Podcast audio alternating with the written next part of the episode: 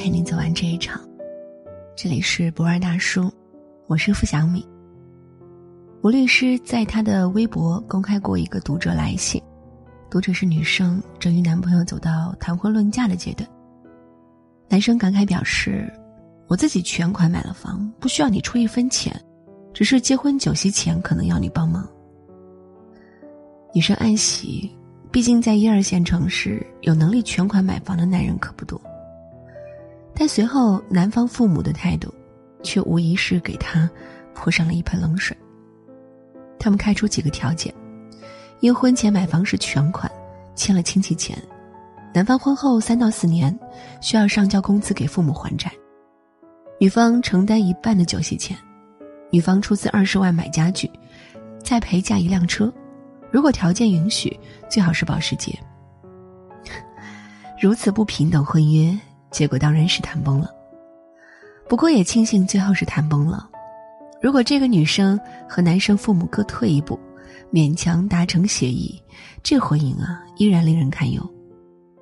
打个比方，双方协议达成一致，男方承担酒席钱，男方婚后几年工资用来还债，女方只需要出十万买点家具，这是什么？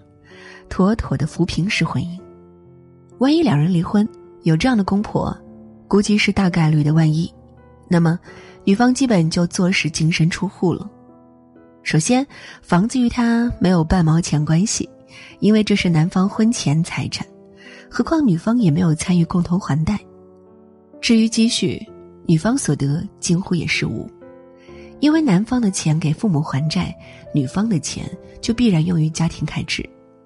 这么一算，两人唯一的婚内共同财产就只剩价值十万元的家具了。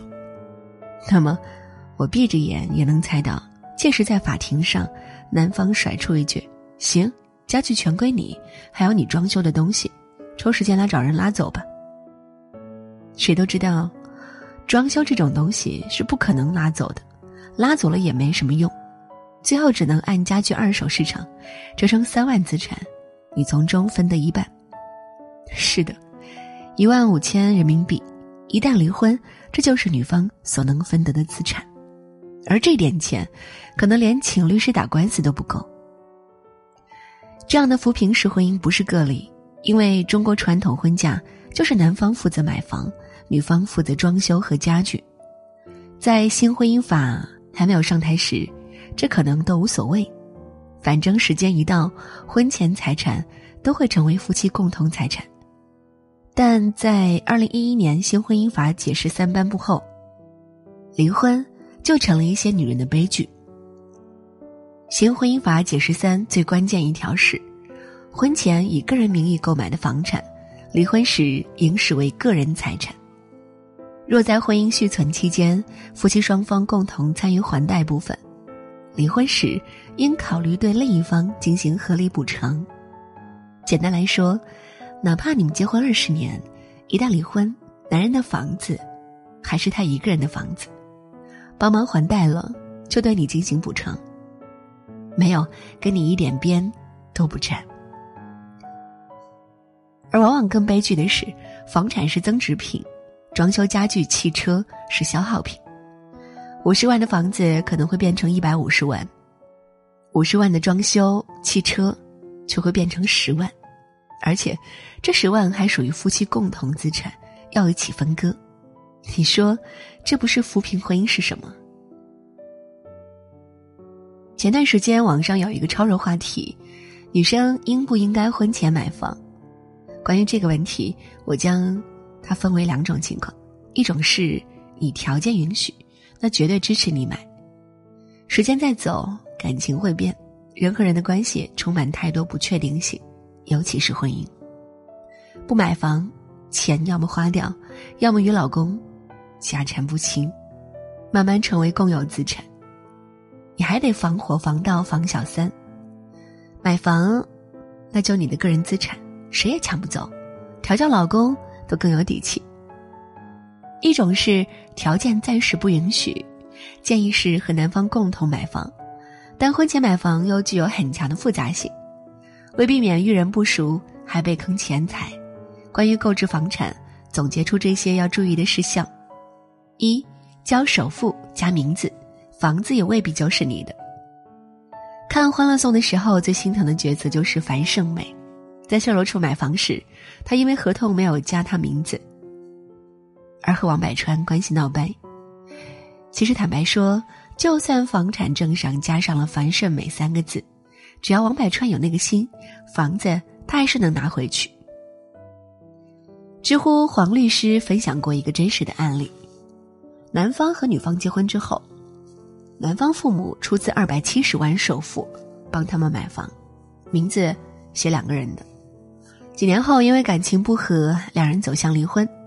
按道理啊，房子是婚后买的，且合同也有自己的名字，女方可以分得一半房子。但令人心寒的是，他什么也没有得到。在法庭上，男方父母甩出一张借条，上面白纸黑字写着：“男方为债务人。”其父亲为债权人，借款二百七十万用于买房，年利息为多少多少。为保证债务关系的真实性，男方还提供了买房期间的流水转账。而婚姻法早有规定，夫妻任何一方个人债务都属于共同债务，前提能举证这笔债款是用于双方共同生活。买房肯定是用于共同生活，二百七十万加上多年利息一算。差不多近四百万债款，女方当然拿不出那么多钱，最后结果就只能拿房子抵债。二，父母赠与的房产写在子女名下，就只属个人。这就是为什么有些人嫁了富二代也没有用。比方你嫁了个富二代，婚后男方父母用两千万买了五套房，并赠与儿子名下，那么这两千万资产和你半毛钱关系也没有。因为婚姻法有规定，父母出资买房登记在子女名下，就只属于个人房产，不属于夫妻共同财产。三，婚后房产证加名，你必须要注意的一点，现在多数人买房都是贷款买房，但贷款买房加名很麻烦，在还完按揭贷款之前不允许过户，因此有些人呢就选择签订婚内协议，承诺将房产赠与配偶。可我想说，这协议是无效的，因为婚姻法解释三规定，在房产变更登记之前，赠与方有权撤销赠与。那最妥当的方法就是你和男方一起先去办理公证，因为公证是具有法律效力的，一旦签订，不能仅由一方撤出。四，出资比例是关键。如果你遇到一个好好先生，买房加你名字，首付不需你出资。装修不用你负责，背后也无套路，那么这婚姻就安全了吗？未必。如果几年后婚姻走向瓦解，大概率啊，关于房产份额，你只能分到百分之二十到百分之三十，甚至更低。黄律师说，根据上海司法审判，女方首付分文未出，几乎不可能分得一半。曾经有个离婚案件，男方出轨，婚外同居，生有私生子女。但法院最后判决结果是，女方只获得百分之三十五的房产份额，因为房子的首付，女方没有任何出资。吴律师也说，河北省有一个离婚案件，房产证明明写着两个人的名字，但女方却只能获得百分之二十的房产份额，原因如出一辙：关于购房，女方没有出资，谁出资谁受益。在离婚分割财产时，这才是法官最最最侧重的一个参考。那如何才是万全之策呢？购房时他出资三十万，你也出资三十万。如果经济暂时有限，你出十万也行。总之一定要出，然后写好出资比例，保留转账证明，你占多少，他占多少。毕竟法律是讲究证据的。这并不是为婚姻明码标价。只是希望，当爱情没有的时候，还能有底气。记得在扶贫式婚姻爆出之后，很多人感叹：新婚姻法只保护男人，不保护女人。其实不是，新婚姻法更强调是保护个人的资产，或者说，婚姻法也在以另一种形式鼓励更多女性走向经济独立。金钱虽不是万能的，但却是走投无路时最后一丝保障。一个女人有了钱，就有了对抗所有不公的武器和砝码。爱上一个人，不再奢求他有房子和汽车，有爱就相处，不爱就离开。心情不好，包场一个人看部喜欢的电影，想哭就哭，想笑就笑。生活中刺痛我们的，往往是那些无能为力的瞬间。一个人看够了没钱的苦，也就有了不断奋斗的动力。这个世界上不相信眼泪，只相信你的努力。雪中送炭者少，锦上添花人多。只有自己强大，遇到困难时，才有周旋的退路和底气。越长大越发现，好的运气都深藏在你的努力里。当自己变得强大优秀时，其他事情自然都会跟着好起来。毕竟，没有独立资产，面对婚姻不幸，你可能就如《致命女人》里的贝斯，唯有隐忍。有独立资产，你就会如潇洒的萨蒙尼，一听闻丈夫不忠，便敢大声呵斥：“滚！”好啦，今天晚上就陪你到这儿。我是付小米，晚安。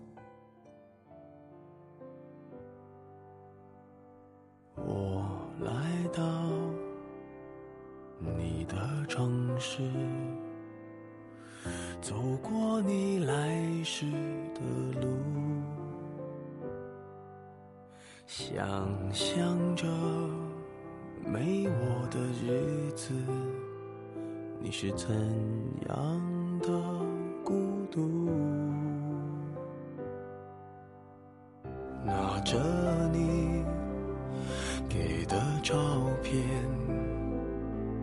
熟悉的那一条街，只是没了你的画面，我们回不到那天。你会不会忽然的出现？在街角的咖啡店，我会带着笑脸挥手寒暄，和你坐着聊聊天。我多么想和你见一面，看看你最近改变。不再去说从前，只是寒暄，对你说一句，只是说一句，不见。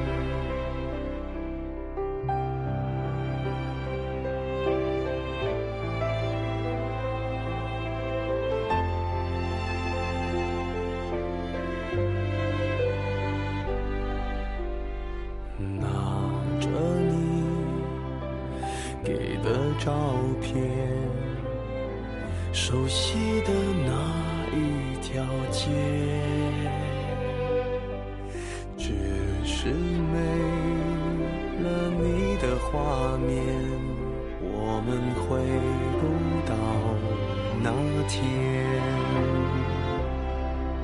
你会不会忽然的出现？街角的咖啡店，我会带着笑脸挥手寒暄，和你坐着聊聊天。我多么想和你见一面，看看你最近改变。再去说从前，只是寒暄，对你说一句，只是说一句，好久不见。